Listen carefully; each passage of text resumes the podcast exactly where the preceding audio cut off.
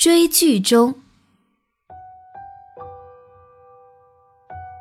最近新播的一部剧《我的前半生》，马伊琍、袁泉、靳东主演，我觉得实在是良心之作，是今年我看过的仅有的优质剧。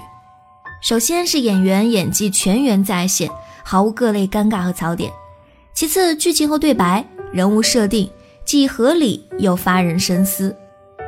剧中小三儿并不是一来就花枝招展、各种骚浪贱。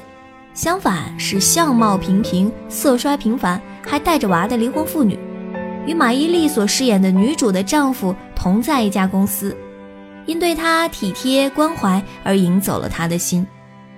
马伊琍饰演的正室也不是任劳任怨、黄脸婆形象，相反是容貌出众、生活上对老公关心，但是时常作天作地的名牌傍身的全职太太。与以往电视剧套路不同。但这才是生活。很多时候，我们的感情都在意想不到之处出问题，又在事后才体会到情理之中的走向。我并不认为全职太太或者工作狂不好，一个人最终还是要与自己内心对话的，迟一步早一步而已。